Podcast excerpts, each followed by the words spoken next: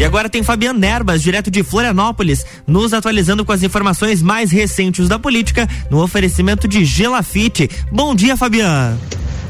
Bom dia, Luan. Muito bom dia aos nossos amigos ouvintes. Estamos no ar com mais uma coluna Política comigo, Fabiana Erbas.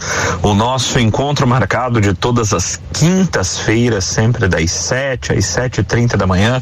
A gente por aqui dentro do Jornal da Manhã na Rádio RC7, é, reproduzindo e falando sobre os bastidores aí da política estadual, nacional, municipal, sempre aqui da capital do estado, é, de tudo aquilo que a gente consegue acessar dos bastidores da política, a gente sempre trazendo aqui para os nossos amigos ouvintes, né, ao longo da última semana aí, mais uma vez uma semana bastante movimentada aí na política catarinense, especialmente é, neste ano eleitoral, né, de 2022. Sabemos que durante o ano eleitoral aí não há outro assunto, quer dizer, até há, né? Mas o assunto principal aí dos bastidores políticos, sem dúvida nenhuma, é, são as eleições de 2022, as, os acordos, os possíveis é, acertos partidários, as composições, né? Candidaturas, isso aí ainda está em franco desenvolvimento e debate, né? É, duas datas aí são cruciais, né, para esse ano eleitoral de 2022. A primeira é a data do dia 2 de abril. Né, que é a data final e fatal para filiação partidária. Troca de partidos e quem não está em algum partido tem que se filiar para para poder cumprir o requisito eleitoral de ser candidato, tem que estar filiado ao partido político pelo qual você pretenda se candidatar pelo menos com seis meses de antecedência. É, do pleito. Além disso, todos aqueles que estão de posse de cargo no executivo, que necessitem se desincompatibilizar do cargo para serem candidatos, terão que fazê-lo também até o dia 2 de abril. E estamos falando dos prefeitos, né? Aqueles prefeitos que pretenderem ser candidato a algum cargo é, nesta próxima eleição 2022 precisarão renunciar aos seus cargos até o dia 2 de abril, se quiserem concorrer. Então temos aí uma data importantíssima e fatídica. 2 de abril. A segunda data importantíssima e fatídica é a primeira semana de agosto, porque até ali é a data final para definição efetiva das candidaturas para a realização das convenções partidárias com a finalidade de definição de candidaturas e registro das candidaturas no TSE. É bom a gente deixar bem claro que até agora o que se tem aí, né, nós não temos nenhum candidato, não existe candidatos ainda.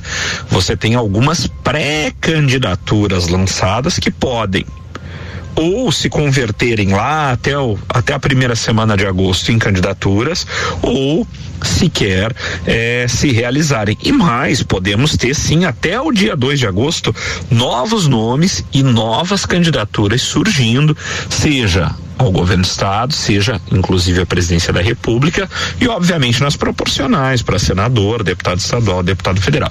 Então tem muito tempo ainda, vamos combinar na política dois, três, quatro meses é uma eternidade, porque tudo pode acontecer. Ninguém sabe.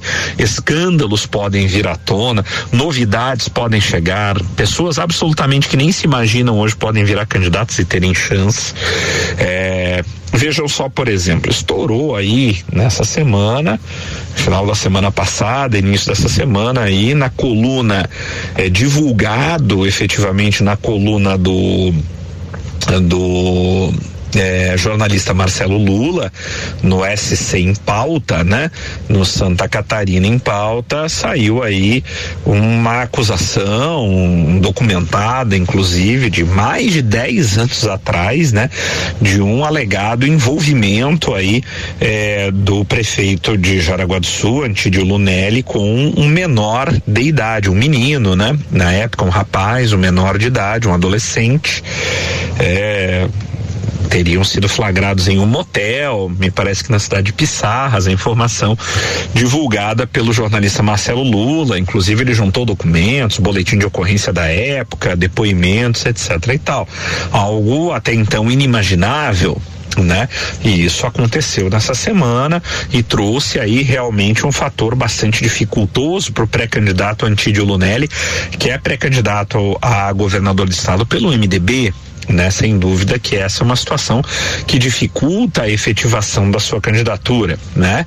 Mas não impede, quer dizer, ainda tem aí muita coisa para acontecer. Eu dou isso apenas como um exemplo de fatos absolutamente inusitados que podem surgir ah, ao longo do caminho até agosto. Muita água ainda vai passar por baixo dessa ponte e muita coisa ainda vai acontecer, apesar de que pessoas, e daí eu digo, desculpa, mas gente que não entende de política, porque hoje em dia, né, meus amigos, as redes sociais aí, o, o, os WhatsApps da vida e tudo mais, né, é, é, é, é YouTube e tudo mais, essas plataformas de redes sociais tornaram muitos, é, surgiram aí muitos especialistas em tudo.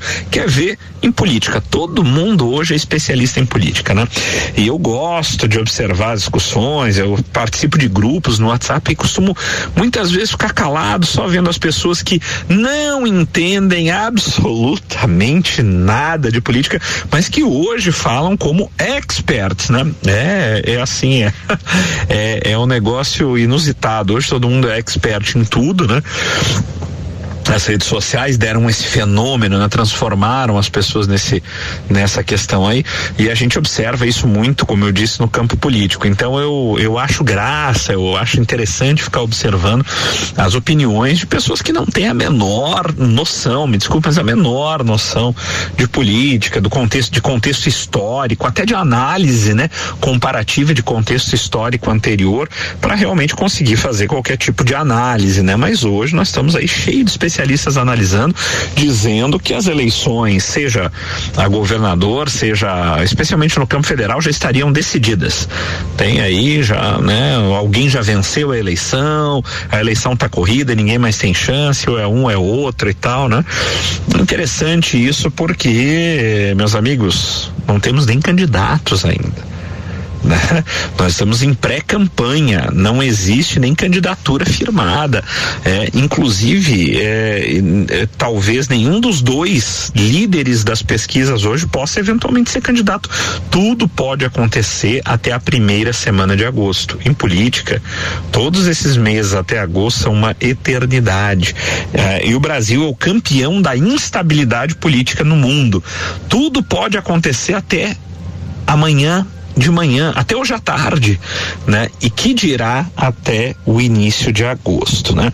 Então é muito prematuro aí para a gente cravar alguma coisa. O que a gente tenta fazer aqui é uma análise política conjuntural, trazer realmente os bastidores para que a gente veja as movimentações e possa fazer assim algum tipo de projeção a curto prazo, fazer qualquer tipo de projeção política a médio ou a longo prazo aqui no Brasil é um exercício de futurologia na minha opinião, feito por quem não conhece absolutamente nada de nada, especialmente da história política brasileira, cheia de idas e vindas e de fatos absolutamente inusitados que acontecem no meio do caminho.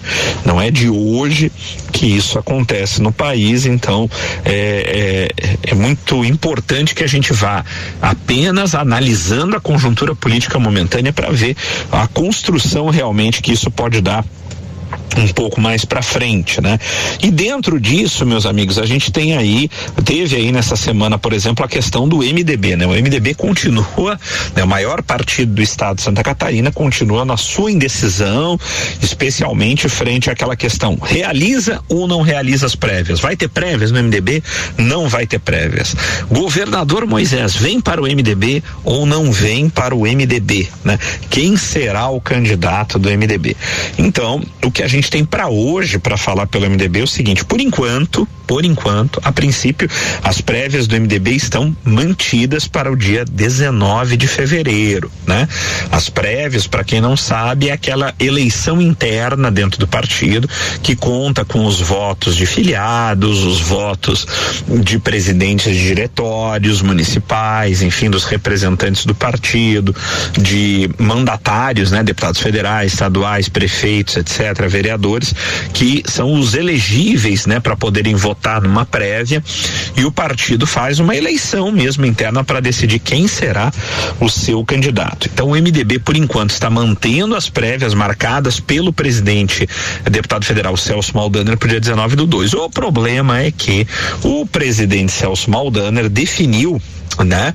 É, numa canetada de sua própria decisão, né? Do alto da sua autoridade como presidente estadual do partido, algumas regras, né? Para inscrição de candidatos ou de pré-candidatos, enfim, é, para as prévias do MDB para o governo do estado, para a candidatura a governador do estado. E dentro dessas regras ficou definido que só poderão participar das prévias como pré-candidatos é, pessoas que estejam filiadas ao MDB há mais de seis meses. Ao fazer isso, o presidente do MDB realmente acabou com as chances, por exemplo, do governador. Eh, é, do governador Carlos Moisés, caso queira se filiar ao MDB, poder participar das prévias. Ficaria fora, né? A tentativa é realmente fazer isso, né? Blindar essa questão, né? Não interessa, a, a princípio, a Celso Maldaner a participação do governador Moisés como candidato ao MDB. O fato é que uma boa parte do partido, especialmente toda a bancada de deputados estaduais e a maior parte dos prefeitos do MDB, alguns vereadores e tal, querem sim Moisés como candidato do MDB. Inclusive, eh, em reunião com Moisés, botaram isso para ele, que a única chance de ele receber o apoio do MDB é sendo candidato pelo MDB, se filiando ao MDB. E rolou aí nos bastidores que Moisés teria se comprometido a fazer a filiação ao MDB em março, desde que lhe seja garantida a candidatura pelo partido. Isso rolou nos bastidores, mas o fato é que ainda tem muita conversa e por enquanto as prévias estão mantidas. Eu digo por enquanto porque tem uma reunião do MDB marcada para sábado para este próximo sábado, aonde novamente as lideranças do estado vão se reunir no MDB para tentar bater o martelo sobre a realização ou não das prévias. Então isso tudo pode ser cancelado. É um movimento muito forte para que as prévias não aconteçam dentro do MDB. Bem, meus amigos, estamos chegando ao final do primeiro bloco da nossa coluna Política comigo, Fabiana Erbas, aqui pela RC7 dentro do Jornal da Manhã. Não saia daí, porque voltamos já já para o segundo bloco da nossa coluna. Voltamos já. Não sai daí. RC7715, estamos no Jornal da Manhã com a coluna Política com Fabian Nerbas, no oferecimento de Gelafite, a marca do lote.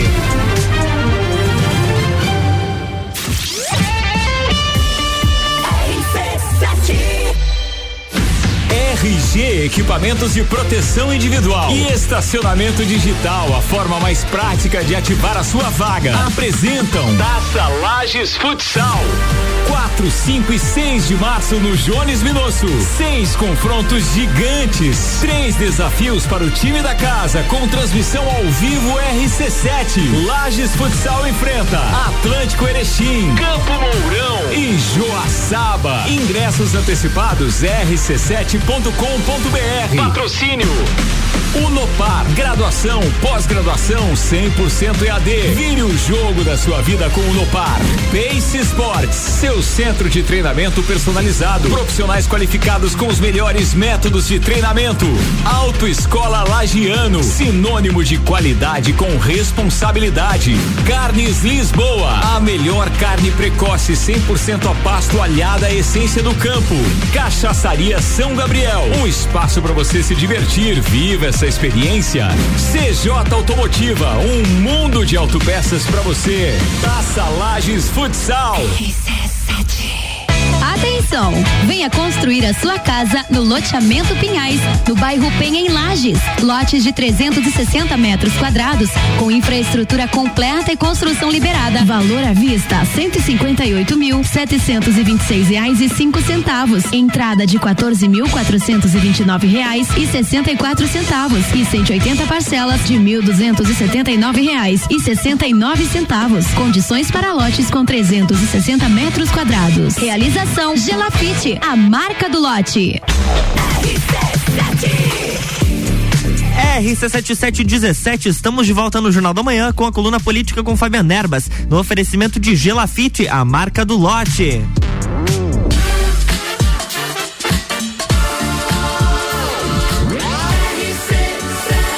A número 1 um no seu rádio tem 95% de aprovação. Jornal da Manhã.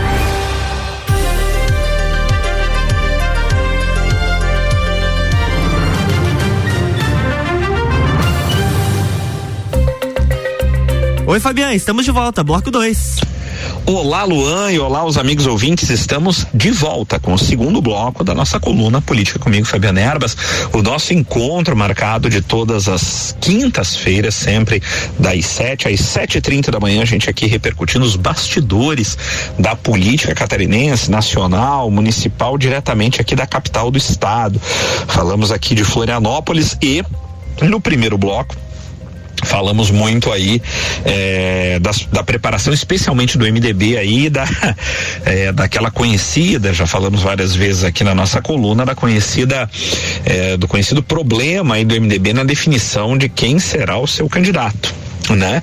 É, uma boa parte do partido quer Carlos Moisés, o governador, como candidato do MDB, e outra parte do partido insiste na realização das prévias para uma definição entre os três pré-candidatos. Por enquanto, o MDB apresentou aí três pré-candidatos internos, né? O senador Dário Berger, que parece, na verdade, muito mais estar de saída do partido, mas ainda não saiu, né? É, para formar uma frente de esquerda em torno do seu nome. É, temos aí o nome do prefeito Antídio Lunelli, prefeito de Jaraguá do Sul, que se fragilizou nessa última semana, como dissemos, por conta da divulgação de um possível envolvimento dele né? Antídio Lunelli, prefeito de Araguá do Sul, com um adolescente há 10 anos atrás, né? Essa é, caso aí foi noticiado pelo jornalista Marcelo Lula na sua coluna do SC em pauta, repercutiu muito aí, especialmente nas bases do MDB né? E é, o pré-candidato, a pré-candidatura do próprio presidente estadual do partido, Celso Maldana, o deputado federal, que ninguém leva muito a sério. O pessoal acha que a, essa pré-candidatura, inclusive eu, não é para valer. Então, uh, acho difícil, vou dar minha opinião pessoal. A bancada estadual do MDB não quer as prévias, quer Moisés como candidato do partido. A maior parte dos prefeitos do MDB não quer as prévias, quer Moisés como candidato pelo partido, né? Uma boa parte de vereadores também. É, diante desse quadro, é, a minha opinião é de que é, não serão realizadas essas prévias. O MDB tem uma reunião ainda no sábado, neste próximo sábado, para definir isso. Acho que se as prévias forem empurradas goela abaixo, você vai rachar mais ainda o partido, vai deixar o MDB extremamente fragilizado para as eleições. Eu desconfio que algum acordo vai sair de tudo isso. No mínimo, no mínimo, na pior das hipóteses, eu acho que vai ser feito um adiamento jogando essas prévias lá para meados eh, de março para verificar se realmente o governador Moisés cumpre com aquilo que está rolando nos bastidores políticos, de que Moisés teria se comprometido com a bancada do MDB em se filiar ao MDB em março não dizendo exatamente que dia, que data, mas no mês de março, desde que houvesse alguma garantia para ele, uma garantia efetiva de que ele, de fato, será o candidato do partido sem ter que participar por prévias. Aí vou deixar também a minha opinião pessoal, acho que não faz o menor sentido sujeito que ocupa a cadeira de governador do estado, a reeleição, as pesquisas, apesar de mostrarem uma grande rejeição ao nome de Moisés, também o colocam aí entre as, os primeiros colocados, a primeira colocação aí dentro das pesquisas, né?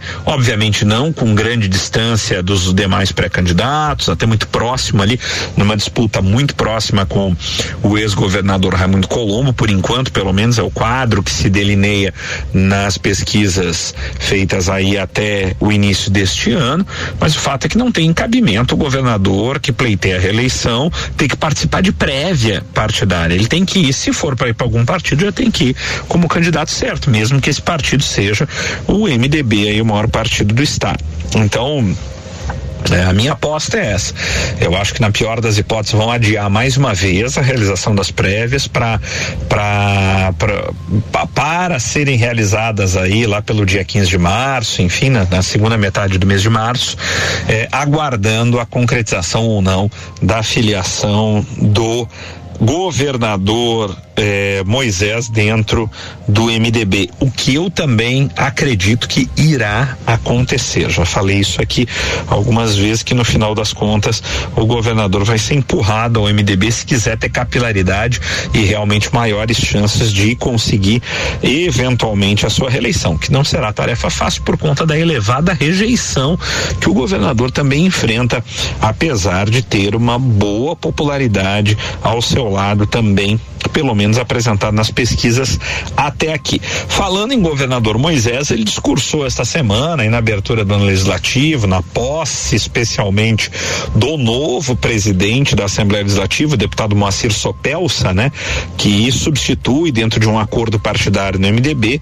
o atual presidente Mauro de Nadal, deixou a presidência para que Sopelsa pudesse assumir. Eles que são, como eu disse, companheiros do mesmo partido. Então Moisés discursou na Assembleia, aonde obviamente além de enaltecer as obras e aquilo que ele acha que seu governo fez de melhor até aqui, aproveitou para criticar o governo federal, especialmente com relação à questão das verbas para as estradas, corte de verbas, dificuldade de liberação de dinheiro para infraestrutura catarinense, foi um dos principais pontos alfinetados pelo governador Moisés frente ao governo federal na Assembleia, em seu discurso na Assembleia Legislativa, na posse efetiva do novo presidente do MDB, Moacir Sopelsa, né? Tivemos aí também um entreveiro aí nessa semana dentro do PL, né? O partido do presidente Jair Bolsonaro aqui em Santa Catarina, né? O entreveiro foi no PL catarinense, dentro da casa aí aonde quem dá as cartas e joga de mão no PL, o senador Jorginho Melo, participando aí dessa dificuldade. O PL, aliás, né? O Partido Liberal, de, especialmente desde que virou o partido oficial do presidente da República, é, é, passa aí por um verdadeiro inferno astral aí de, de disputas e conflitos internos, né? O problema é que a filiação do presidente Jair Bolsonaro, apesar de ser muito interessante do ponto de vista é, do ponto de vista eleitoral aqui em Santa Catarina, né? O, é inegável que o presidente Jair Bolsonaro no nosso estado, especialmente, tem uma força é, de cunho eleitoral aí ainda bastante, bastante grande, bastante volumosa, né? E traz consigo também eh, esse esse apoio, digamos assim, popular de Santa Catarina também traz consigo, por incrível que pareça, problemas, né? Especialmente frente àquela aos apoiadores mais ferrenhos do presidente, a ala mais radical, mais bolsonarista, né? Especialmente falando daqueles que têm mandato, né? Então nós temos alguns conflitos aí já deflagrados no estado para acesso ao PL PL e as candidaturas do PL, né, para que todo mundo tenha estampado aí o 22, né, que a princípio poderá ser aí ou será o número do do presidente Jair Bolsonaro em sua reeleição né? Então, nós vemos aí o sul do estado, tem uma disputa forte ali no sul do estado dentro do PL, entre a Júlia Zanata, né? Que foi candidata eh, apoiada pelo, pelo presidente Bolsonaro, especialmente pelo seu filho, ela tem uma proximidade, a Júlia Zanata, a Júlia Zanata, né? Em Criciúma tem uma proximidade bastante grande aí com o Eduardo Bolsonaro, deputado federal, Eduardo Bolsonaro, filho do presidente, né? E e, e, essa disputa reúne o deputado federal Daniel Freitas, né? Júlia Zanata e Daniel Freitas, né? Que são da mesma região. Deputado federal Daniel Freitas também, aí um, bolsonarista, digamos, de carteirinha, de primeira ordem aí.